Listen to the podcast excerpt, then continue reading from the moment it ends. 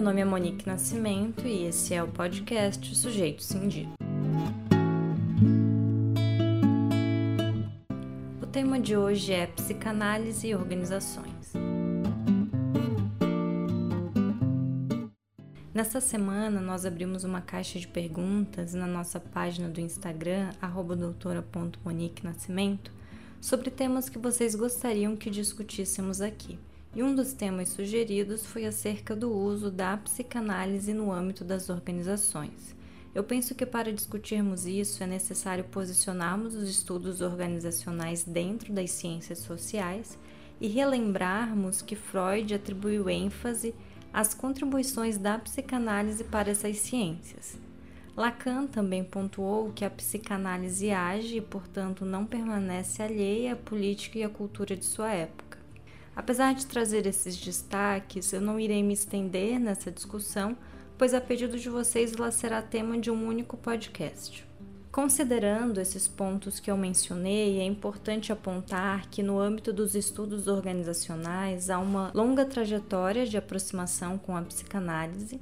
No entanto, o campo que envolve psicanálise e organizações está longe de ser unificado e estático considerando-se as numerosas abordagens, assim como as mudanças conceituais e metodológicas que o envolvem. Além disso, é importante frisar que, apesar de possuir essa trajetória e de contar com um aumento no número de pesquisas que efetuam um diálogo entre a psicanálise e os fenômenos organizacionais, ainda há nos estudos organizacionais o predomínio de abordagens behavioristas e cognitivistas, Acredita-se que uma das razões para isso seja a hegemonia das teorias funcionalistas moldadas pelo management para a realização das análises organizacionais. Para facilitar a compreensão dessa trajetória, eu destaco um estudo desenvolvido por Chanlai em 1996 que ilustra o desenvolvimento obtido pela psicanálise no contexto organizacional, apontando para quatro linhas de pesquisas. A primeira delas, desenvolvida na Europa e possui como expoentes a psicanalista austríaca Melanie Klein, Wilfred Bion, que desenvolveu pesquisas sobre a formação e fenômenos de grupos, e Elliot Jacques, fundador da socioanálise dos grupos e das organizações. A segunda linha, apresentada por Chanlar, inclui vários pesquisadores de Harvard, cujos estudos utilizavam da psicanálise para tratar fenômenos associados à liderança, como nos casos de Abraham Zelznick e Manfred Cat Devrier, e a executivos e ao desenvolvimento desses executivos, como nas pesquisas de Harry Levison. Já a terceira linha apontada por Chanlar é originária da França e de países latinos e inclui como expoentes Max Paget, Henriquez e Vincent de Goulejar. Esses autores eles apoiam seus estudos na psicologia social, no pensamento freudiano e na sociologia radical para tentar lidar com os conflitos e os motivos não verbalizados, tanto individual quanto coletivamente. Já a quarta e última linha, apontada por Chanlar, é inspirada nos trabalhos do precursor da psicodinâmica do trabalho, Christophe Dejoux, e baseia-se na discussão da organização do trabalho que entra em conflito com o funcionamento psíquico dos trabalhadores. A esses estudos decorrentes da articulação entre a psicanálise e estudos organizacionais, acrescentam-se discussões empreendidas por Chanlat acerca da sociologia e da análise antropológica das organizações. É possível mencionar ainda outros trabalhos na intersecção entre essas áreas do saber que têm abordado as seguintes temáticas: contribuições da psicanálise aos estudos organizacionais, grupos, sujeito, inconsciente, falta, imaginário, liderança, cultura organizacional, vida psíquica nas organizações, identificação, identidade, narcisismo e narcisismo das pequenas diferenças. Para quem tiver interesse, na minha tese tem a descrição dos estudos associados a cada um desses temas. Aqui importa frisar que esses estudos são predominantemente internacionais e com data de publicação em sua maioria referente aos dois últimos decênios e abordam também outros temas não necessariamente centrais, como significante, real, simbólico, prazer, desejo, pulsões e fantasmas.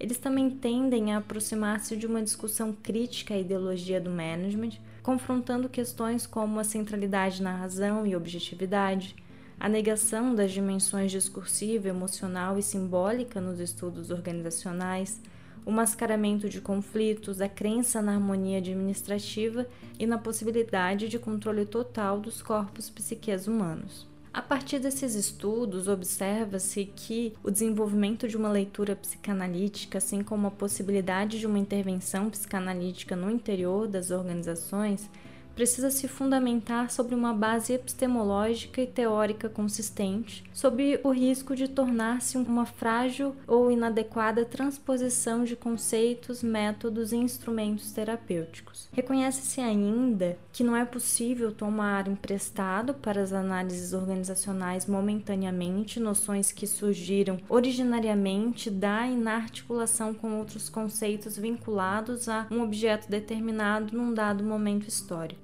Considera-se desse modo que lançar mão de uma noção psicanalítica para as análises organizacionais deve envolver carregar junto sua base epistemológica e a trama dos conceitos que formam um campo psicanalítico, onde um remete-se de modo multidirecional ao outro.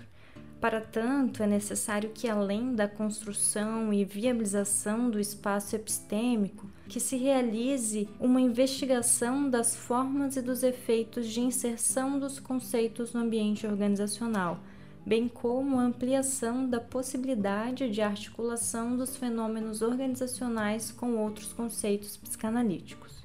Segundo Godoy, 2005, a articulação entre psicanálise e estudos organizacionais visa permitir o confrontamento deste com as suas próprias faltas, com a impossibilidade de a tudo tematizar unicamente a partir de si, destituindo-se do pedestal de completude.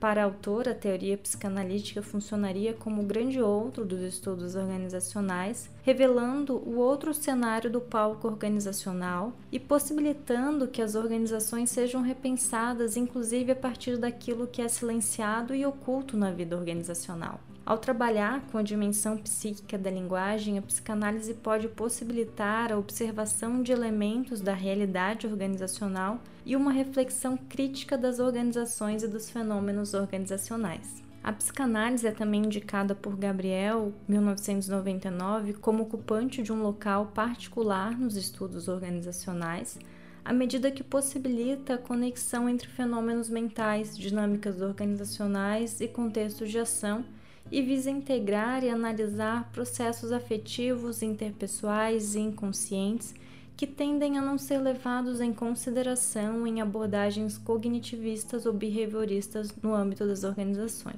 Eu gostaria de mencionar ainda um artigo que apresenta a teoria psicanalítica como um paradigma para os estudos organizacionais, que é de autoria de Arnaud, 2012, e elenca uma série de contribuições da psicanálise a esse campo de conhecimento. Entre elas é possível citar o suporte para uma compreensão mais profunda do fenômeno organizacional, levando em conta os efeitos do inconsciente, possibilidade de diferentes campos de intervenção transpondo aspectos do tratamento analítico, integrando a transferência, e o questionamento daquilo que é difundido pelo management por meio da ética psicanalítica e do reconhecimento daqueles que compõem as organizações como sujeitos. Por fim, eu trago uma das discussões que eu faço na minha tese, em que aponto que dinâmicas mobilizadas pela afetividade e que se fazem presentes nos fenômenos organizacionais tendem a ser ignoradas mesmo nas abordagens que se posicionam como críticas nos estudos organizacionais. E, no entanto, costumam privilegiar as práticas organizacionais ao invés dos sujeitos e das identificações estabelecidas entre eles circunstância que pode implicar em uma compreensão reducionista do fenômeno organizacional. Diante desses apontamentos que eu trouxe a vocês, eu gostaria de relembrar que o campo que envolve psicanálise e organizações está longe de ser unificado e estático, como nós discutimos aqui, considerando-se as numerosas abordagens, assim como as mudanças conceituais e metodológicas que o envolvem.